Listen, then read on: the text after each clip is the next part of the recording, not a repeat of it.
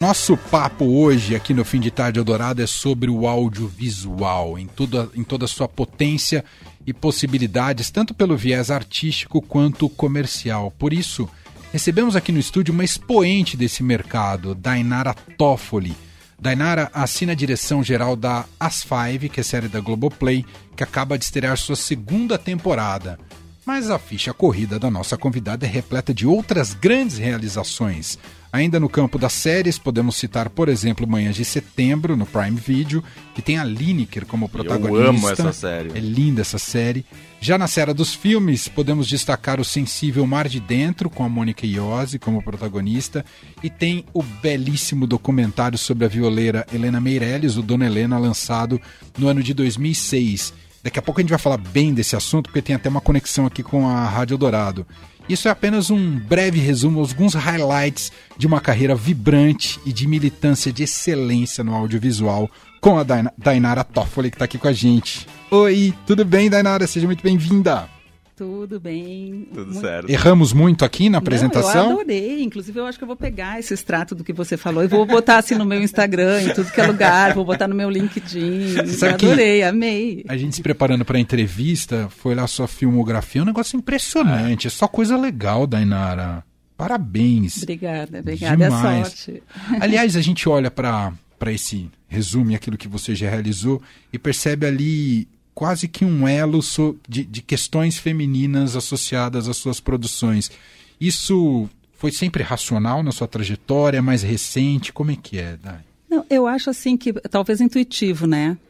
Talvez intuitivo, talvez também uma coisa de oportunidade, porque durante muito tempo é, vários é, existia assim, ah, isso mulher pode fazer, isso mulher não pode fazer, como se a gente não tivesse a capacidade de fazer algumas coisas, por exemplo, filmes de guerra, Daí vem a Catherine Bigelow e prova que não é bem assim, né? Fazendo é, um filme lindíssimo. Então, eu acho, mas também tem uma, uma, uma questão, eu acho, do olhar, que eu vou entrando no projeto e daí a gente vai colocando o olhar da gente quando a gente vê as questões femininas começam a ficar mais evidentes, mais evidentes, mais evidentes, mais evidentes. Então, eu acho que é um misto de tudo isso, assim. Você falou da Catherine Bigelow e é, vem sendo um, uma temática cada vez mais contundente, discutida nas premiações e também no Oscar, que é a principal premiação do cinema. Ainda o, o buraco é muito grande ainda em relação a, a ter diretoras premiadas e, e, e, não só em quantidade, mas também em espaço e projeção, Dainara? Sim, muito grande ainda. Muito grande. Ainda é grande. É, está melhorando bastante. Eu acho que uma coisa que mudou para a gente aqui no audiovisual no, no Brasil foi que com a chegada dos streams, já, já vinha uma política de, de, de, de trazer mais mulheres, de, de, de ampliar o olhar, né? No geral, assim, não só com mulheres, mas com mulheres brancas, mulheres negras, é, homens negros, etc. Mas eu acho que também, é, com a chegada dos streamings, acabou, a gente acabou, acabou aumentando muito a quantidade de produção. E nesse aumento da quantidade de produção, acabou ficando muito evidente essa discrepância que existia em relação à quantidade de homens dirigindo e produzindo obras, não só dirigindo, mas fotografando, direção de arte, tudo, e mulheres, era muito pequeno. Então, recentemente, houve realmente uma política mesmo de trazer mais mulheres para a direção é, do audiovisual. É, e eu me lembro quando nós fomos, que nós fomos filmar amanhã de setembro é, no Uruguai, né, por causa da pandemia, etc. Então, tinham três produções da Amazon Prime Video lá, sendo feitas lá, produções brasileiras, é, feitas lá por causa da questão da Covid, que lá dava para filmar. E eram seis diretores, só um homem e cinco mulheres. Nossa. Né? Então, é, a Malu Miranda, que é head de, de, de, conteúdo né, da Prime Video, acabou montando esses times. Ela, não, vamos botar mais mulher. E, e, eu acho que a Prime Video, nesses anos dela de produção no Brasil, 70% é direção de mulheres. Então, isso né, é uma vontade, é uma uhum, resposta, exatamente. Uhum. E a resposta está aí com muita qualidade, né? Agora nas Five, a minha equipe, ela tinha 62, a Gulani fez um cálculo, né? Eu pedi que a Gulani é a produtora, né, que fez um serviço de produção ah, para o Estúdios Globo, uhum. é, com o Estúdios Globo, né? E eles fizeram um cálculo, tem tipo quase 63% de mulheres na equipe inteira. Ah, que legal. O que é raro. Agora, hum. na equipe de cabeça, assim, de, a, todos, todas as mulheres, direção de fotografia, Julia Eck, técnica de som, ali a Camargo, é, figurino, a Fernanda Marques, caracterização, Gabi Britsky, direção de arte, Rita Faustini, sabe? Então, era, é, muito, são, eram muitas mulheres. Enfim, e cinco protagonistas mulheres também, né? é. Tá tudo certo, né? E como é que era no seu início de carreira? Como é que foi para você se impor e você entrar nesse mercado que à época era muito mais masculina, né? Então, eu, eu recentemente eu fiz uma reflexão sobre isso, sabe? E eu acho que o fato de que a primeira produtora que eu trabalhei, que foi a Casa de Cinema de Porto Alegre, né? Que eu, eu tive a sorte de trabalhar, o primeiro trabalho que eu. A primeira equipe que eu participei foi o Ilha das Flores. Uau! Um clássico das um clássico, um clássico. Eu me lembro que eu fiz assistência de produção e daí, mas eu sabia muito pouco, né? Mas enfim, eu estava lá e eu fiz também, daí eu pedi para ser estagiária na montagem. E o Giba Cis Brasil, que era o montador, ele não tinha assistente de montagem, não tinha verba para isso. Daí eles me aceitaram uma inexperiente total como estagiária na montagem. E ele dizia assim: "Eu demorei anos para fazer um filme que é uma obra-prima. Você já está começando com". Eu falava, mas enfim, voltando a essa questão, o fato eu acho que lá, por exemplo, a, a, produtora executiva era a Nora Goulart, né? Tinha a Mônica Schmidt também, a Ana Luiz Azevedo, que era assistente de direção. Então eu entrei numa produtora onde tinham mulheres em funções chaves e que eram mulheres muito fortes e que me acolheram muito. E acabou que eu também criei laço de amizade com elas para sempre, sabe? Talvez eu, eu, fiquei pensando esses dias, se eu tivesse entrado numa produtora para fazer um estágio que fosse uma produtora só de homens, será que eu teria criado esses laços e a minha carreira teria continuado, frutificar a partir dali? Talvez não, né? Então, eu acho que isso também tem muito a ver. Você mirava a direção desde que você Nunca, entrou? Não, jamais. Imagina eu. Imagina jamais, jamais, jamais, jamais, ah. jamais eu teria essa pretensão. É, eu, porque era quase uma pretensão para uma mulher naquela situação, sabe? Já tínhamos mulheres diretoras, sim, claro, óbvio, mas de onde eu vinha, etc., é, era difícil. Eu precisava trabalhar, precisava me sustentar. Eu mirava, assim, roteiro ou montagem. Entendi. Mas foi tudo muito rápido, como é muito rápido. Mas você nessa... queria estar no audiovisual, isso você Não, já sabia? Desde o início, assim, desde o início, desde o início. Eu já entrei na faculdade de jornalismo e eu já fui indo, eu conheci o Carlos Kober na faculdade, que foi um professor muito importante para minha vida também. Ele, ele também trabalhou na TV Cultura depois, ele era da RBS TV, e ele fazia um programinha, um, a gente fazia um programa junto lá na, facu, na faculdade, assim. Eu aprendi, ele falava, faça uma pauta, eu não sabia o que era pauta. A primeira vez que ele me falou, faz uma pauta, eu falei, o que, que é pauta? Eu tenho uma ideia. Então, aprendi na prática mesmo, assim. E desde o início eu quis, sim. Que demais. E depois de fazer o Ilha, né? Eu tinha 19 anos, sei lá. Você tinha percepção, enquanto estava fazendo o Ilha, que aquilo era muito especial ou não? Só depois que caiu essa ficha?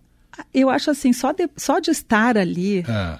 Eu achava tudo muito maravilhoso. Entendi. Mas eu acho que sim, porque era tudo, em torno do Ilha foi tudo muito especial, assim mesmo, né?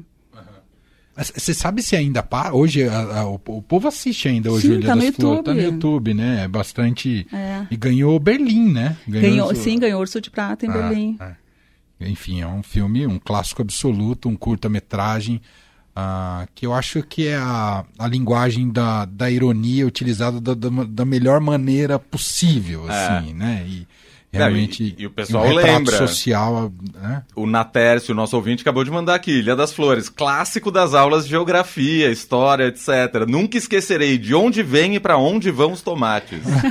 é um clássico. Ah, então, ó, a gente colocou eu ajudei a colocar tomates naquela plantação, porque os tomates não estavam vermelhos. Então, sabe como é que é? O cinema, né, é uma grande ilusão. É, é um aprendizado sobre o Brasil, né? Um, um, duro aprendizado sobre o Brasil, mas é, é necessário, né? Para você é. é. saber país que a gente vive, o nível de desigualdade que tem por aqui, que não deixou de ter, né? Isso que é pior, né, Dainara? Não. Você fala, ah, o Ilha das Flores podia ser um recorte do nosso passado, mas ele é super atual ainda, né? Muito atual, ah. infelizmente. É. é isso.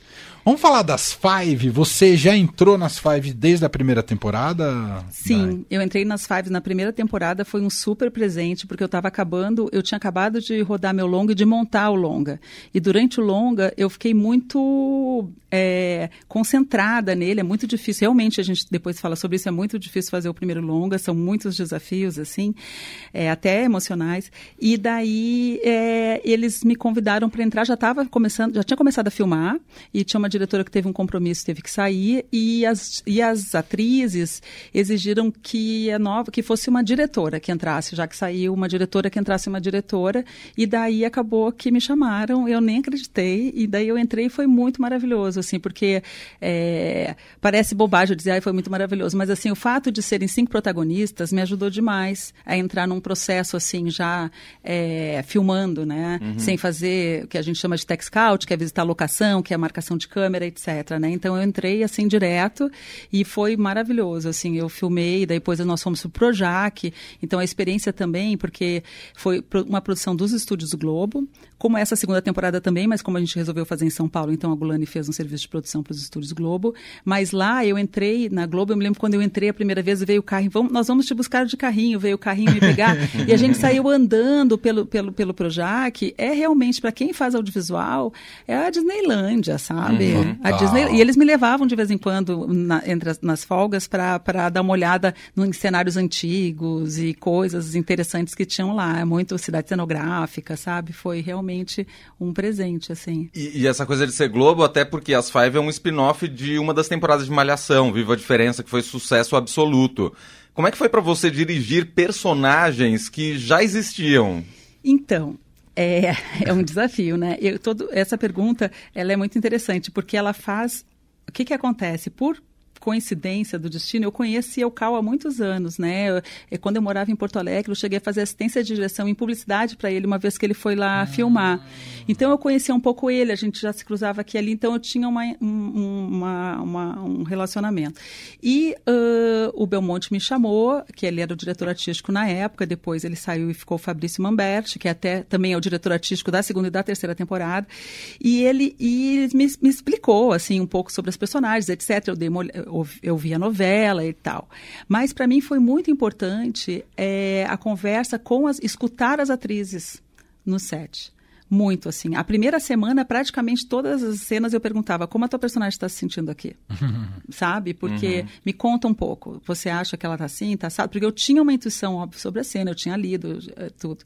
Mas é, foi muito importante essa troca. E isso virou, de uma certa maneira, o nosso método de trabalho até hoje. Assim, eu gosto muito de colaborar com elas. Elas têm uma, elas têm uma consciência da personagem muito forte e, ao mesmo tempo, elas gostam muito de trocar, porque como são personagens que estão numa mudança ficando. Elas estão sempre. Vem uma nova temporada, é diferente. Uhum. Porque elas estão numa idade, como eu falei, né? Quando eu estava falando de mim sobre o Ilha das Flores e vir para São Paulo, etc. Elas estão numa idade onde tudo muda, em um ano muda tudo.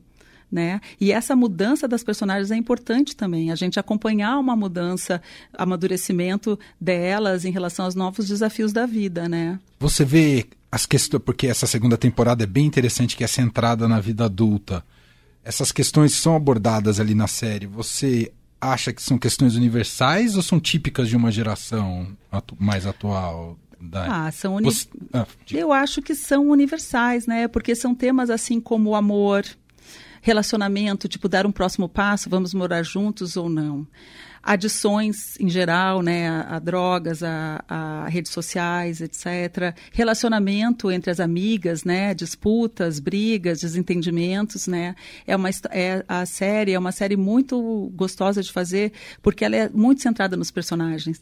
Né? Então é muito bom ter a oportunidade de fazer séries que são centradas nos personagens. Não tem assim, ninguém vai assaltar banco, não vai ter algo que eu também quero fazer, tá? Se alguém estiver pensando em mim, eu acho ótimo fazer um thriller, assim, pensando nas posições de câmera, vou amar. Mas assim, é também muito gostoso. E eu acho, desculpa me alongar um pouquinho, Imagina. mas eu acho também que é muito bom falar para mulheres e para.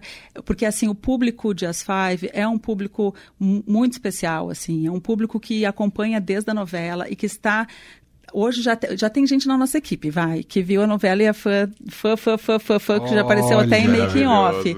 Então, é, além dessa fidelidade, é, é um público que se viu pela primeira vez retratado na televisão brasileira, numa produção. Por isso que Malhação Viva a Diferença foi muito do tal, a palavra disruptiva, assim foi. Porque ao invés de ser um casal protagonista, eram cinco amigas. Cinco amigas que, que né, a tal da sororidade, etc. Isso era muito importante. Então, eu acho que falar com esse público, ajudar, não ajudar, mas assim. É, eu estou o tempo inteiro me questionando: estamos realmente é, sendo o mais contemporâneo possível? Estamos respondendo as perguntas, sabe? Não estamos sendo. É, porque a tendência, às vezes, da gente reproduzir o clichê.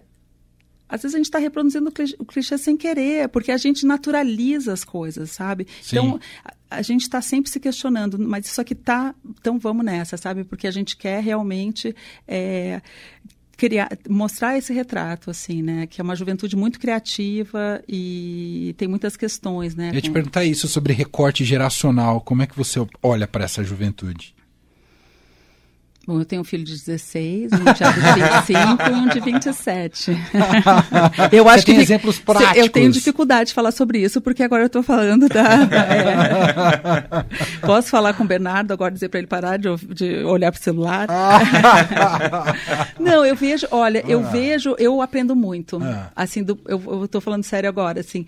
E, assim, é um presente muito grande para mim é, ter oportunidade é, de trabalhar com, com, com atrizes na faixa dos 20 anos. Eu aprendo demais, porque eu, eu me sinto muito. Tem, tem uma questão, e com as assistentes também de direção, com a equipe também, que, que varia dos 20 e poucos aos 30 e poucos, 40, uhum. tipo, joga 42, sabe, anos. É muito interessante, porque existem várias coisas que, para mim, é, seriam normais, assim, algumas atitudes de equipe masculina, etc., que elas olhem para elas, não passa, entendeu? Não passa. Então, e, e, tem uma admiração, todo aquele clichê da mulher que briga com outra mulher, da competição da mulher, etc., ah, isso ah. é um clichê, porque não existe. Na nossa vida prática, não é assim. Então, a gente cria é, um, um set com muita, muito entendimento, muita cooperação, muita ajuda, uma ajudando a outra, sabe? E eu acho que isso vem dessa nova geração. Eu, eu vejo as mulheres da nova geração atuando em rede, uma protegendo a outra, sabe? Isso eu acho muito legal. Eu vejo, por exemplo, é, hum, as pessoas reivindicando a sua sexualidade do jeito que ela seja, e seu gênero também, tentando se encontrar. Isso é bem a, diferente isso, da nossa geração. Muito diferente, muito diferente. Mesmo quando não tem certeza. Então, eu não tenho certeza, eu não Exato. sou obrigada a ter. Exato. Isso é uma liberdade, é um aprendizado para gente, uhum, né? Uhum. Então, um pouco por aí, assim. E, e trabalhar com essa nova geração e, e, retratar essa nova geração te fez pensar na tua época, nos teus 20 anos ali? Sim, é... como que eu vou te dizer assim? Eu acho que as oportunidades agora são maiores. Eu acho assim que a gente é a, a, não ter rede social não ter, eu acho que tinham, eu, não, eu quero ser, você nostálgica agora, você vai me obrigar a isso. Gente, olha isso. Daqui a pouco eu estou falando com uma bengala na mão, fazendo um, crochê, um tricô aqui. Meu Deus. Mas assim, eu acho que tem uma coisa que eu gosto muito de lá, de lá, desse passado, que eu acho muito interessante, que é essa coisa do, do, do tá sempre da, da presença, né? Verdade. E, e da turma, né? Da turma e do tempo que, da, do tempo que você tinha de ócio. É. Se eu, fosse, se eu fosse dizer alguma coisa assim, o que, que você queria dizer para essa nova geração, e estou pensando inclusive no meu filho Bernardo agora, uhum. ai, um pouco de ócio, gente, larga tudo e fica olhando para o céu. É.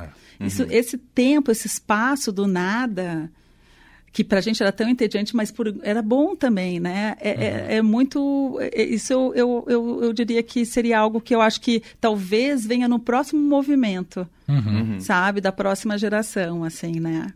Não, você deu um gancho interessante para a gente falar sobre algo muito. Da, do contemporâneo e que tem relação com o audiovisual, que é esse consumo de produtos curtos de 30 segundos, 15 segundos, um minuto, e que são altamente viciantes e, e nos tornam uma, uma, espécie de zumbis ali perante uhum. a tela. Acho que qualquer pessoa já se pegou, né? Só passa, mexendo o dedinho. Como é que você vê isso? Você acha que a gente vai superar? Eu não, não consigo enxergar isso como um fim legal, sabe? Não, nem eu. Eu mesma, quando eu vejo, principalmente que agora a gente agora está em fase de lançamento, e daí eu fico vendo que as meninas estão postando, quero saber o que o portal, o portal das Five, que é nos acompanha, que é maravilhoso. Que é no Instagram, né? Que é no Instagram, uhum. é, que é um, um, portal de fãs, são vários, a gente tem vários uh, Instagrams de, de, de, fãs, elas têm Twitter também, é, e eu fico olhando e quando eu vejo, eu tô 40 minutos, uma hora parada. Não, hum. não é bom e eu não sei, eu às vezes eu falo assim, bom, eu vou passar, eu tinha uma, eu, eu vou para Paraty-Mirim uh, no verão, tenho casa lá e lá não tinha internet. E agora tem. É muito diferente né? Então, não sei, eu acho que a gente vai ter que ficar fazendo uns retiros, assim, de parar, porque realmente é difícil. E, e, a linguagem do audiovisual acabou mudando também, né? Porque hoje é uma coisa muito mais frenética, rápida Verdade. e editada do que as produções do passado. Isso interfere né? na Sim. sua direção? Não. Não, porque eu acho assim, ao mesmo tempo, tem isso. Tem um lado que é super rápido uh, e tal. Mas se você for prestar atenção, às vezes até no cinema independente, se você vê um filme como After Sun, que é um filme lindo que está que tá agora, Bonito né? Mesmo. Ele, ele é lento. Uhum. Uhum. Sabe? Mesmo as Five, a segunda temporada, é mais lenta que a primeira. A gente fez, a gente quis muito mais mergulhar nas personagens, assim, para mim era muito importante ter um tempo de silêncio, assim, uhum. para a gente poder ver aquilo que a personagem está sentindo, sabe? Que às vezes se você corta imediatamente depois da fala, você não tem esse minuto de contemplação. Então, eu acho que às vezes até os mesmo Mar de Dentro, meu longa, que a gente. Vamos né, falar dele. É, ele tem longos longos silêncios e tem uma coisa um pouco mais lenta, assim. Então eu acho que sim, que tem essas duas tem tem de tudo. Assim, a gente tem é, o mundo dos games é, entrando muito forte na estética do cinema, uhum. né? Que com velocidade, com efeitos, é, é, é, é uma mutação da indústria, assim, e fundindo, né? E, uhum. e fazendo filmes sobre coisas de games e tal, etc. Então, sim, tem esse lado, mas eu acho que ainda também tem um, um, um outro lado do audiovisual que, que que tem um, filmes mais mais contemplativos, assim, que traz um pouco esse espaço, assim, é. esse respiro, né? né? Eu te fiz essa pergunta até porque no Globoplay, por exemplo, tem um monte de novela, né? Eu me pego, vez em quando, vou lá fuçar um capítulo de novela da minha época de moleque e tal. Você vai comparar um capítulo de novela do passado com o capítulo de novela hoje? Não é tem. É, é, um ritmo completamente diferente, é. né? Super diferente, super diferente. Isso com certeza. E daí tem tudo né, que, que ajuda nisso. Até a própria tecnologia, evolução tecnológica das câmeras, que ficam mais leves, uhum. Uhum. sabe? Que ficam uh, mais uh, melhores de você fazer movimentos de câmera, entrar numa zona escura e ir para uma zona clara, elas dominam, sabe? Então uhum. tem tudo isso que contribui. E claro, é, essa velocidade do TikTok, essa velocidade, ela é para gente não desgrudar. Não hum, dá para é, você Tem uma lógica, exatamente. É, você uhum. fica ali, duga, duga, duga. E, e tem coisas interessantes, né? Eu adoro. Super. Eu adoro, sabe o que? Eu, ah. eu gosto de coisas assim, de como consertar coisas, como, ah. sabe, assim, dicas de limpar, misturar bicarbonato com não sei o quê. Quando eu vejo, eu tô, tô rolando, sabe, assim. Sim. sim. Na hora eu, eu, tento falar, não, vou guardar isso, depois eu esqueço tudo. quando não. vê uma coisa que parece que vai mudar a nossa vida, eu, falo, e, eu não lembro mais o e, que, que E é. esse colecionismo, agora eu me toquei é. que eu estou fazendo isso no Instagram, porque a Janaína Cabelo, que é inclusive coordenadora é. dos assistentes, ela coordenou, é uma assistente de direção que coordenou as duas temporadas, fez um trabalho incrível e trabalhou na primeira temporada também, maravilhosa. Ela sabe tudo de, de tecnologia de Instagram e ela me ensinou a salvar. Ah. Olha, eu quase vou ter que dizer, Jana, por favor. Porque daí agora eu salvo. Agora eu não vejo. Vou fazendo pastinhas, mas não, ah. não vejo depois. Ah, então, não sei. Não. mas normalmente é assim que funciona esse tipo de coisa mesmo, né? Você não vê na hora, você não vê nunca mais. Eu fico salvando. que vai transformar a sua vida, é isso mesmo. Nossa, vou salvar, vou salvar. daí eu vou mais rápido, porque como eu estou salvando, eu posso olhar depois. Muito bom, sensacional. A gente está conversando com a Dainara Toffoli aqui ao vivo no Fim de Tarde Adorado, falando sobre sua trajetória, sobre as Five que está neste momento na, na Globoplay. Num, é, é, um por semana, né? Dois por Dois semana. por semana. Toda quarta-feira. Serão quantos? Né? No, São oito. Uhum. Então, agora, quarta-feira. Uh, agora lançou o, o episódio 2 e 3, 3 e 4. Uhum. Daí na próxima quarta é o 4, é o 5 e 6, depois o 7 e 8. Entendi. Então... Me, me defenda um pouco mais. Eu, tô com, eu vou falar que eu tô com dificuldades com After Sun. Eu acho bonito. mas eu, eu, às vezes eu, eu, eu, sei que é um pouco exagerado o que eu tô falando aqui. Mas eu falo, será que não tem um pouco de preguiça em não querer apresentar um pouquinho mais da história? Não tá solto demais, mas eu queria te ouvir, porque tem um monte de gente Mas- me convencendo que é bonito Não, assim. é bonito assim É. porque a, a gente está falando de memória. A gente está falando da lembrança, da E memória. a memória é falha, ela é, é, e tem as. É, enviesada, ela, enfim, fotográfica, né? É, ela, ela, ela é por muitos fragmentos, assim, Fragmentos. né? Então eu acho que é não mais tem. de criança, e né? a gente não consegue ter certeza sobre aquilo que se. É, é incrível isso, né? As coisas se passaram no nosso próprio passado, mas a nossa memória não nos deixa ter 100% de certeza de que aquilo. Se, você entende o que eu quero dizer? o Sim, ponto total, de vista. total. É, será que aquele recorte, será que eu estava vendo penso do jeito sempre certo? sobre isso na, em questão de investigação policial, né? É. Então. Quanto você confia num testemunho, né? É, exatamente. Daí, é, é, é claro que é uma investigação emocional que ela está fazendo, num passado com, com o pai, que eu tenho mil teorias a respeito disso, mas não sei se são, então é melhor não falar. mas eu já acho, eu tenho certeza a respeito do que aconteceu com o pai, etc. Mas é isso, daí fica essa questão, Entendi. assim, mais em aberto, né? Nossa, adorei a defesa. Eu precisava falar bem de Agora você precisa assistir de novo, pra ver se você gosta mesmo. Não, é um filme. Eu acho que ele é bom também por causa disso. Eu falei, bom, é um filme que eu tô digerindo bastante, então significa que de alguma maneira ele tá né, Então- mexendo comigo, verdade. É, eu acho bom quando. Eu acho que o cinema acaba tendo que encontrar diferentes espaços, né? Porque Sim. hoje a gente sabe que existe essa crise, né? De, com a pandemia prejudicou demais a, é, o, o- as salas de cinema. Muito. Né? Uhum. Bom, a, a pandemia e a exploração imobiliária, né? Porque agora a gente está com uma grande sala de cinema sendo fechada, é um absurdo Sim, isso. um absurdo. Né? É um absurdo, porque assim, é, fazendo uma defesa aqui, se temos um- um- um- uma, uma sala que é tradicional, que faz parte da cidade, quer dizer, vai ter um empreendimento imobiliário novo, tem que incorporar isso de algum jeito. Tem que incorporar. Porque como que a cidade inteira vai perder né, algo que é tão importante né, que faz parte da história.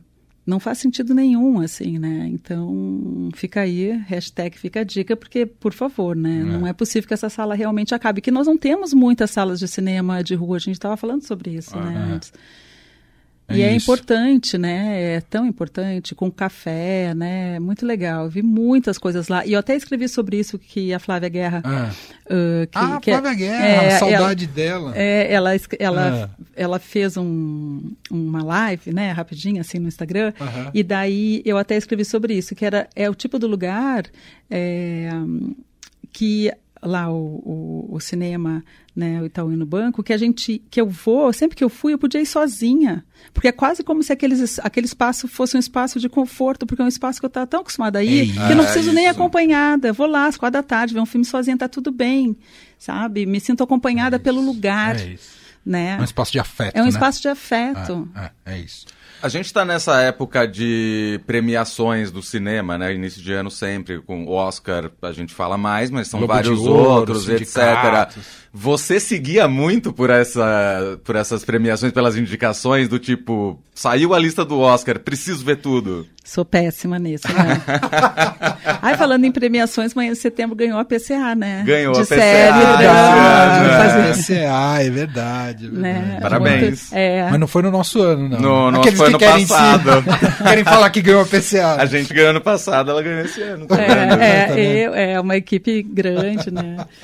Uh, É, muito, foi muito importante pra gente, assim, muito importante. Eu me lembro que eu estava tendo o lançamento das Five, o Luiz Pinheiro, que é diretor da série também e produtor executivo, foi ele que me chamou para dirigir com ele a série.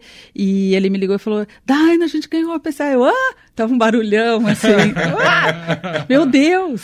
Deus saía dizendo para as pessoas: a gente ganhou. Porque é uma, é um, uma série muito importante, eu acho, Manhã de Setembro também. Para mim, ela, é, ela trouxe um olhar é, para. É, como que eu vou dizer assim? Ela trouxe uma, ma- um, um- novo jeito. um- Inovou na linguagem, eu acho, por ser trabalhar em cima das personagens mesmo, sem ficar muito preocupado com plot, com enredo, o que, que vai, né? Tem uma, uma história forte ali que é, que é da chegada do filho, né? Ãh, dessa mulher que está começando a ter eh, mais autonomia na vida, alugar casa, etc. Né? Mas eu acho que tem uma. Não é, é uma série que tem uma protagonista que é uma mulher trans, mas não é sobre a, transição, sabe? Isso é uhum. é muito importante. Eu isso acho faz uma diferença abissal. Abissal, isso não é, e daí é sobre afeto, né? Uhum. Então não é uh, algo, eu acho que mesmo se você pensar nas produções internacionais, assim, né? Já estava, não tenho mérito nenhum nisso, porque isso já estava tudo escrito quando eu entrei, né? A Josefina Trota, junto com o Luiz, né? E, e, e, a Amazon Prime Video que fizeram tudo isso, mas assim, eu acho é, um, importante esse prêmio. Porque prêmios, Super. premiações são importantes. Sim. Para as obras, Não, são importantes. Sem dúvida, sem dúvida. E, bom, então vamos entrar numa seara que você deu até um. fez um pequeno comentário, acho que é o caso da gente investigar mais para falar sobre é, o seu filme, quando você dirige uma obra sua também, que é a sua história, o Mar de Dentro, com, com a Monique Iose. Como é que foi? É um processo que imagino que é muito mais intenso e queria te ouvir sobre esse, esse trabalho. é muito intenso, porque assim, fazer filme independente no Brasil leva muitos anos. Muitos anos, eu estou falando assim, 10 anos. Uhum. Sabe? Então, é, é algo que é um, toda assim e, e, eu, e olha que eu peguei no final, eu acho que o, no final, nos últimos três anos, nós conseguimos ganhar muitos prêmios com o projeto. Mas daí já beneficiados por vamos, precisamos premiar mulheres, histórias de mulheres, etc., por uma mudança né, é, no olhar do júri, por uma mudança, inclusive, na, na formação dos júris dos editais, né? Porque a gente precisa dos editais para uhum. fazer os filmes. E então, nesse sentido, esse tempo todo, às vezes a gente fica muito assim no roteiro, martelando no roteiro, martelando no roteiro, martelando no roteiro, e o roteiro vai virando uma coisa assim que às vezes não já está atrasada, já está antiga, assim, né?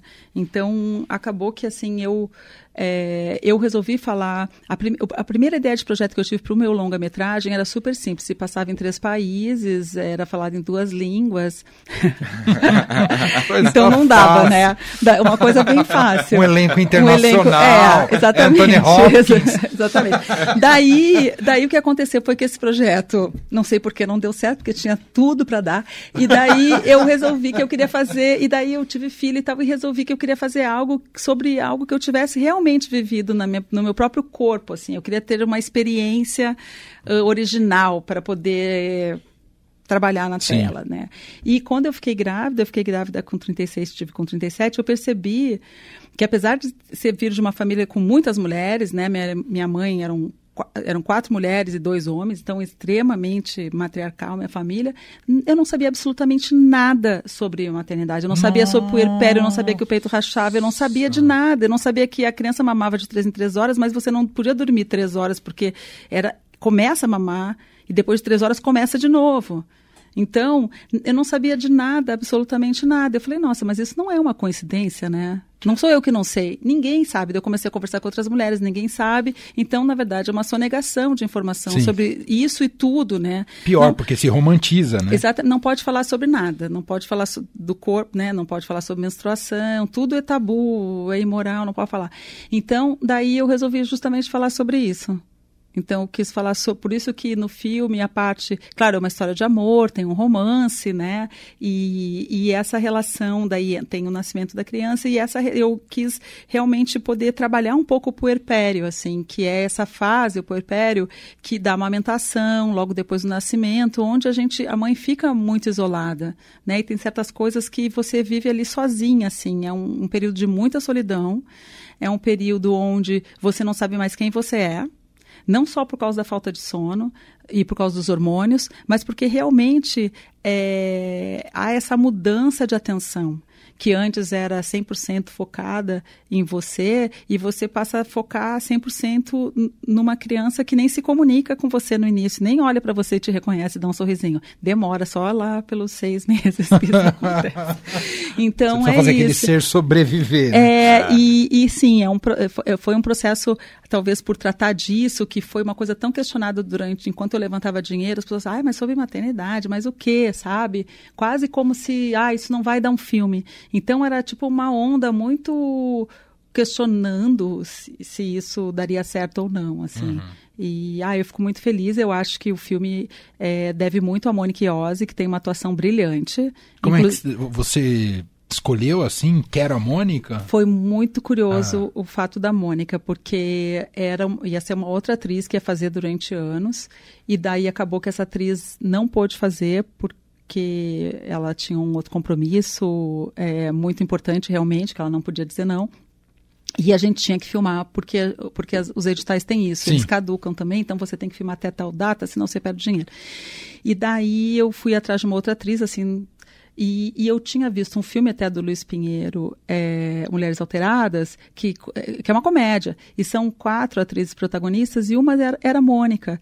E teve alguma coisa nela, na atuação dela, que eu gostei muito, que era uma.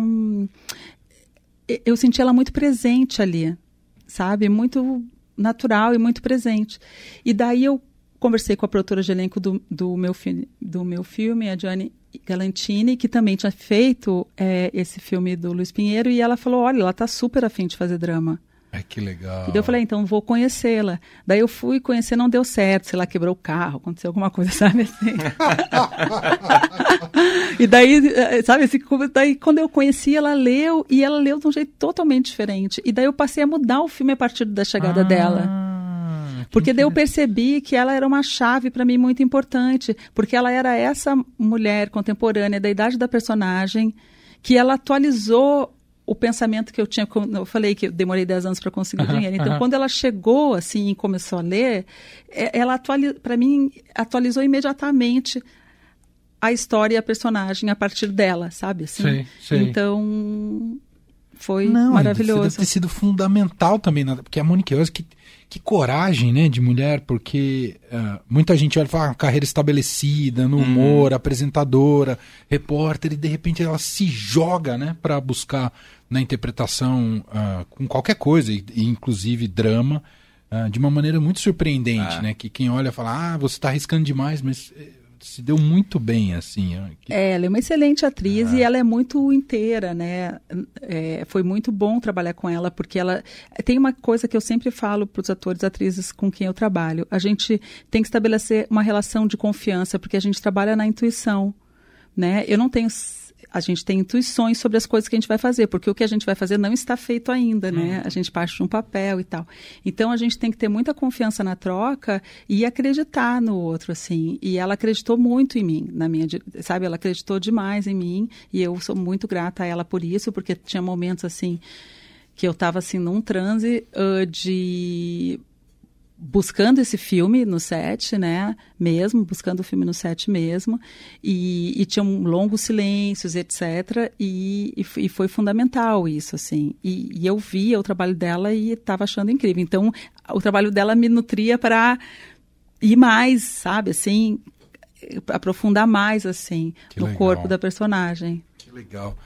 Gente, Dainara Toffoli, o tempo explodiu aqui, né? Foi muito a rápido. A conversa tá maravilhosa. Bom. Mas eu queria te ouvir só rapidamente, porque tem uma conexão aqui com, com a Rádio Eldorado. Fiquei tão feliz, porque eu não tinha ligado o nome à pessoa, mas a Dainara fez o um documentário sobre a Helena Meirelles. Documentário excelente, está na Prime Video, chama Dona Helena.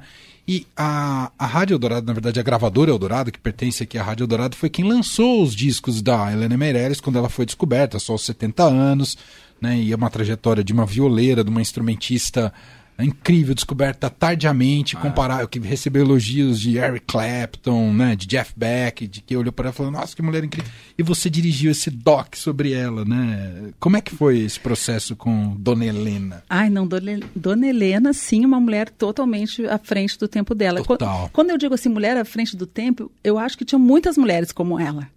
Óbvio, né? Uhum. Só que ela rompeu com tudo né? Por quê? Porque ela amava tocar. Tocar era para ela muito importante. Ela praticamente obrigou a ensinarem ela a tocar. Porque uma menina não ia ser ensinada a tocar. Porque tocar era coisa de homem e, e era coisa noturna, né? Não era, não pegava, não era de bom tom e tal. E ela aprendeu a tocar.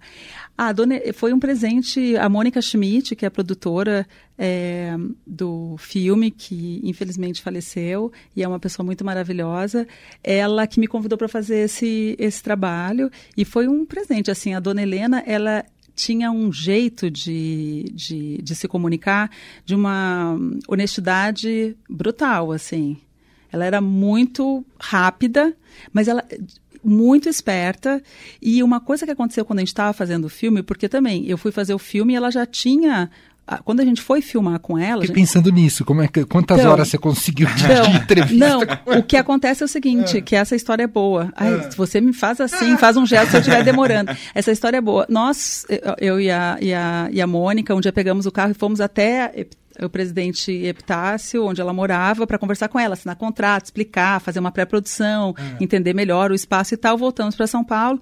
Mônica foi para Porto Alegre, que ela morava lá. E daí um dia ligamos para a dona Helena e falamos: queremos ir em agosto. E dela falar: ah, não, em agosto não dá, porque eu já estou fazendo outro documentário. Uou! E a, a Dona Helena, que a gente tinha que filmar naquele ano. Mas daí o que aconteceu? Eu falo assim, foi aquele, aquela azar que traz sorte, que o outro documentário estava sendo feito sobre a música dela.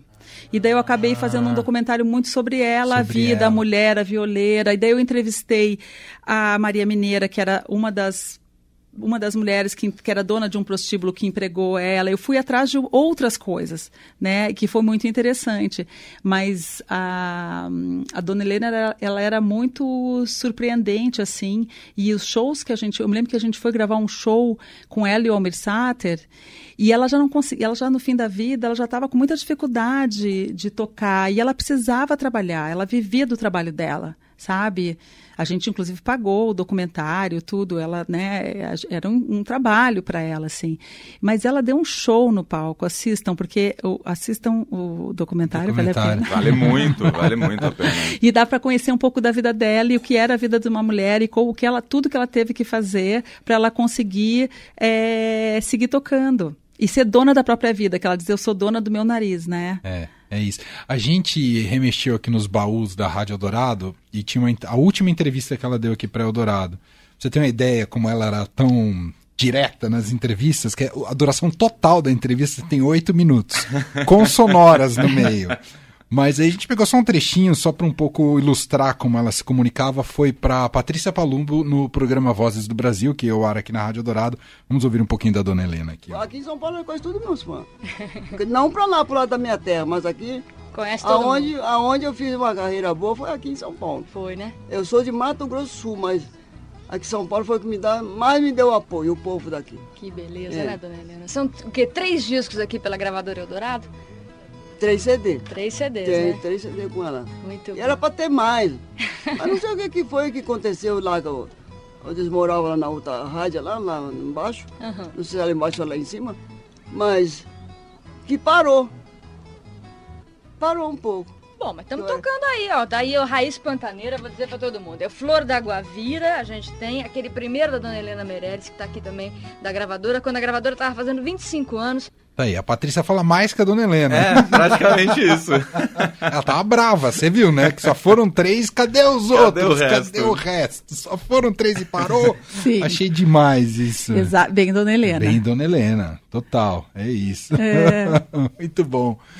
Nainara, queria falar de mil coisas ainda com você, mas não dá mais tempo, ah. então vou te convidar para voltar aqui. Oh, bora. Você quer falar de projetos futuros além do As Five ou você tá com as Five agora 100%? Não, tô com as Five 100%, 110%. A terceira temporada já foi gravada? Já foi. Ah, já? Já foi, já foi. Não é, é o, o, foi o Rafael Miranda, que é um diretor que também fez a primeira temporada e fez Malhação também, que dirigiu a terceira temporada. Nós gravamos meio, quase simultaneamente, assim. Uhum.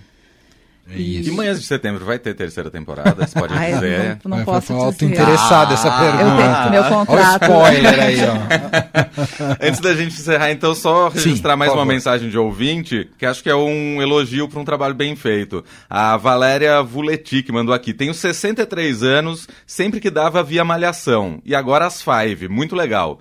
Tenho uma filha de 25 anos e aprendi a lidar melhor com ela e com os amigos e amigas. Agradeço, tenho mais compreensão com a idade. Tá vendo? Oh, tá vendo? É. Coisa linda. Demais. Importante.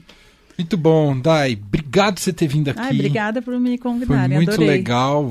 vamos convidar mais e próximos projetos, por favor, avise a gente para a gente divulgar aqui também, tá bom? Super. Obrigada. Valeu.